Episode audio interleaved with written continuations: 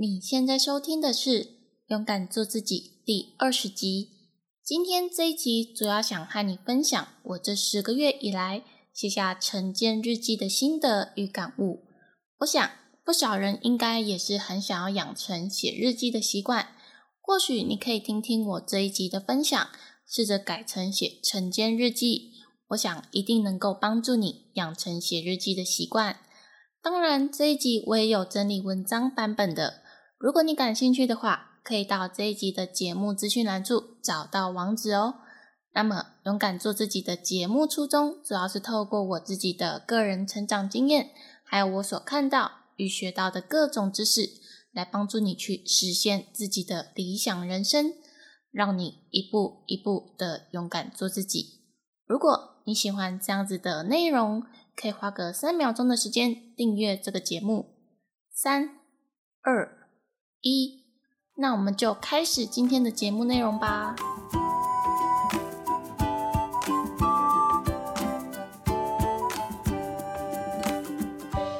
本周的正能量语录是：最好的爱不是给予，而是理解和支持。在现代社会非常竞争的时代，不少人都将所有的时间花费在冲刺事业上面。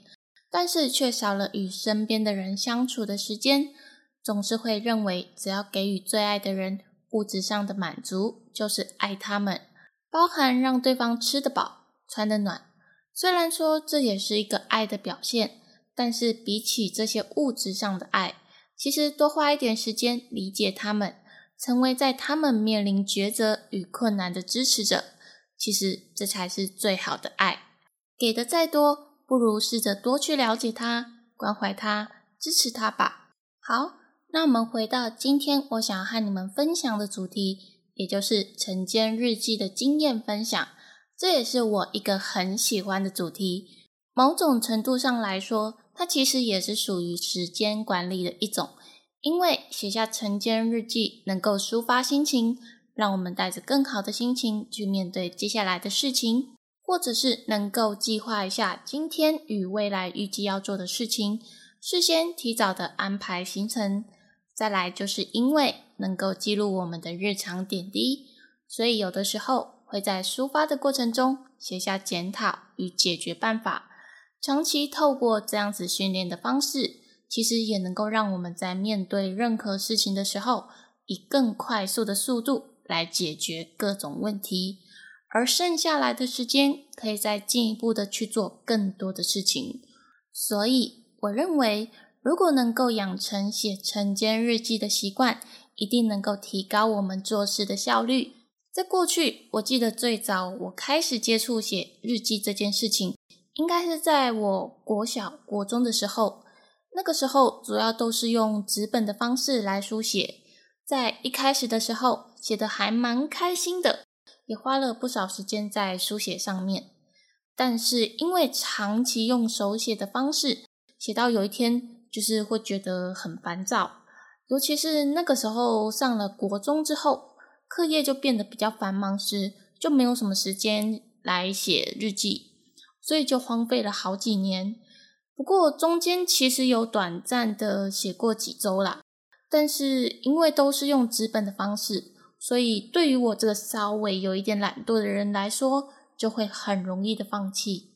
一直到去年十一月，也就是二零二零年十一月，我才开始改用电子化的方式来书写日记。到目前为止，虽然中间有时候遇到假日就没有书写，但是也是一直坚持到现在，大概写了十个月的时间。那我自己目前是用 Google 的云端硬碟中的云端 Word 档来撰写。不过，其实我听过有不少人是推崇 Excel 的方式来撰写，但是因为目前我还是习惯用 Word 文件档的方式来书写，所以还没有转换到这个书写的方式。不过，未来也有可能我会转换成 Excel 的方式来书写，也说不定。不过，我当初选择云端 Word 档来书写的最主要原因，是因为我自己本身比较信任 Google。曾经我找过别的写日记的 APP 软体，但是因为对于这些新开发的软体，我其实没有很信任他们。毕竟我觉得写日记是一个属于自己抒发心情的小天地，然后又是记录自己生活点滴的回忆录，所以我比较希望能够把我的回忆存在我可以很信任的软体中，我才选择了 Google 的云端硬碟作为我书写的地点。当然，如果你是喜欢用手写的方式，那是最好的，因为手写的记录其实会让我们对于回忆更加的深刻。不过，对于比较懒惰一点的人来说，就像是我的话，就会比较倾向于使用电子化的方式，可以更快速的书写。对了，我改用电子化方式写日记的最主要原因，就是因为现代的智慧型手机真的很厉害。语音辨识的功能非常强大，基本上我们讲什么句子，Google 透过辨认我们的语音所呈现出来的文字，我自己认为语音辨识有百分之九十的正确率，而且加上我其实本身对于电脑打字这一块，并不是说非常的强，但是透过讲话的方式书写出来的文字速度一定是非常快的。所以这也是为什么我会选择用电子化的方式来书写的原因。不过说到开始写日记的话，其实去年二零二零年十一月开始写下日记的原因，是因为那个时候突然间找不到创作的灵感，所以我就想说，那试着从生活中寻找这些灵感好了。但是生活中的灵感如果没有记录下来的话，实际在创作时，还是会不知道应该要写些什么。后来我就想到，最适合的方式就是透过每天写日记的方式，来记录生活的点滴跟想到的一些感悟。当然，还有另外一个原因，是因为如果从那个时候开始记录的话，一直累积几年的时间，我就有蛮多回忆的点滴。在未来，如果我有机会可以出书的话，那我就可以写一本关于我过去的经历，那参考的资料来源就可以从日记寻找灵感，就不会在书写的过程中不知道应该要写些什么，内容上可能也比较薄弱一点，并没有更深入的探讨我想要表达的意思。所以，透过记录生活来累积创作灵感与素材，才是我最主要写下日记的原因。不过，最初我在写日记的时候，是在晚上的时间，也就是在一整天忙碌完之后，再花一点时间写下今天所看到的任何事。可是我发现，每当晚上我要写日记的时候，就已经处于很疲惫的状态，所以想要写日记的感觉就会有一点烦躁，反而不是那一种很开心、很期待的心情。后来我就尝试将写日记的时间改为隔天的早上，也就是改成晨间日记的形式。经过写了几次晨间日记之后，我发现经过一整夜的休息，其实隔天早上开始写晨间日记，会带着一个很开心的心情去书写，而且也比较不会有烦躁感，因为已经有充分的休息。所以写晨间日记这件事情就不会是一个很大的负担，加上有些事情在当天会觉得很不舒服、很不愉快，可是经过睡一整夜之后，针对昨天不愉快的事情，在写下晨间日记的那一刻，就比较不会带着情绪书写。而且我发现，当你真正的写下那些不舒服的经历，你反而能够从这些经历中。得到一些回馈跟反思，这些能够帮助自己成长。所以之后我就开始改成写晨间日记的方式。我想你可能也想要开始写晨间日记，可是不知道要写些什么会比较好。其实不管是写晨间日记或者是一般的日记，我认为可以写下以下三件事情。第一个是写下想要抒发的心情。比如说，可能遇到哪些不开心的事情，但是又找不到人可以诉说时，这个时候日记就是我们的好朋友。你可以对这个日记写下任何的心情，当然也可以写一些开心的事情，而且你也不用担心这个日记要写给谁看，因为那是属于你自己的私人小天地，所有的事情你都可以写在里面。第二个是写下有趣与难忘的经历，这些经历其实就是丰富我们人生的事情，更应该要记录下来。比如说，今天特地下厨煮了一桌丰盛的晚餐给最爱的人，像这种特别的回忆，就真的要记录下来。以后在看日记的时候，就会想起当时的甜蜜感，曾经的那一种温馨感，可以再一次的被我们唤醒。人生就能够充满幸福感。第三个就是记录当天遇到的困难，与试着写下解决办法。对于当天遇到什么样的困难，你可以先记录下来，因为之后写日记的时间点已经是事情发生后一段时间，经过一段让自己沉静的时间，在思考如何改善与解决问题上面，就比较不会受到当下的情绪影响。比较容易想出更好的解决方案。还有一个其实是写下今天与未来的计划，但是通常我都会另外写在记事本上面，所以我不会额外再写入日记里面。而且我自己的习惯都是会在前一天晚上就先计划好隔天的行程，比较不会安排在早上开始思考今天要做什么事。就像我在 Podcast 聊书系列第八集所提到的，从每天最重要的两小时中，了解到我自己心智能量最高的时候是早晨的时间点，所以预先在前一天写下隔天的规划，就能够减少我在当天的心智能量，把这些心智能量再拿去做更多更重要的事情，这样工作效率会更好。那么，我想你应该已经大致上知道写晨间日记的好处跟该如何写。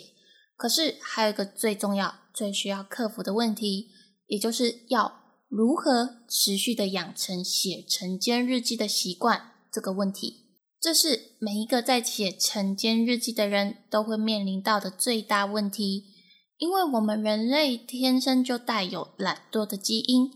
如果进行的时间过长、过久。我们就很容易会萌生出放弃的念头，所以曾经我在国小、国中写的日记，就是因为所花费的时间成本太高，而没有办法坚持下去。去年十一月开始写日记的时候，对于这个问题，我也是很头痛的。后来经过几次的尝试之后，我找到有一个可以克服这个困难的方法。我希望这个方法能够帮助你养成写日记的习惯。这个方法就是记得你现在只需要花三分钟写日记就好。再强调一次，只需要三分钟。我想三分钟对于大部分的人来说是一个可以接受的时间。你可以在平常走路或者是在等公车的时候花一点时间记录就可以了。而且当你开始写下第一句之后，有的时候，你的灵感就会突然间涌现，就会让你想要一直写下去，不知不觉就写下一大串，而且是带着开心的心情书写的，不是那一种强迫自己一定要写的心情。所以在每一次要写日记前，如果你发现你开始有懒惰、不想写的状况，你只需要记得花三分钟的时间来写日记就好，不用太多。时间一到，你就可以收尾结束了。因为能够持续养成写日记的关键，不是要把日记写得多么完整，而是能够持续的写下去。久了就会发现，写日记的好处比我们想象中的还要多很多。目前我大概持续写了快十个月，虽然中间会有几天没有写下去。但是在这个过程中，我发现写下晨间日记对于我最大的好处，就是做事情比较容易坚持下去。虽然说写日记是写我们生活中的事情，照理来说应该是最容易书写的，可是很多人却无法做到写日记的习惯。如果你能够坚持的写下日记，不管是不是晨间日记。其实你就已经做到很多人难以做到的成就，这个成就就能够让你在做任何事情的时候比较容易坚持下去，因为别人做不到的事你都能够做到了，那还有什么难得倒你呢？你说是吧？好的，今天就是和你分享我这个近十个月写日记的心得，还有一些我在写日记上面的体悟。那么总结一下今天的重点：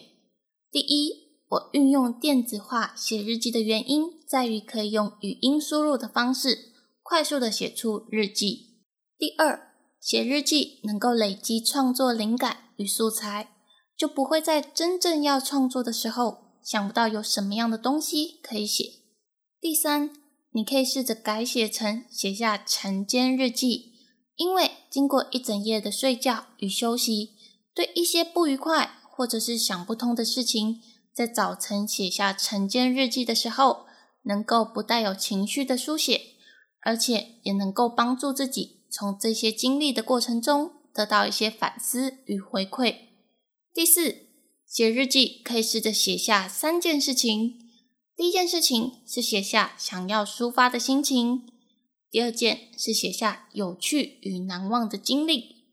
第三件就是记录当天遇到的困难，于试着写下解决办法。第五，持续写下写日记的关键在三分钟。第六，晨间日记带给我最大的好处就是可以学会坚持。那么今天非常感谢你的收听，因为有你的收听，才能让我更有动力的去做勇敢做自己的 Pockets 节目。如果你喜欢这样子的节目内容，可以订阅追踪我，或是可以追踪我的 YouTube、IG。同时，你也可以分享这个节目给你身边的朋友，让我一直带给你们正向的知识。伴随你们一起学习成长，也欢迎帮我到 iTunes Story 上帮我打新评分加留言，详细链接都在节目的资讯栏处。我是玲玲，我们就下集再见喽，拜拜。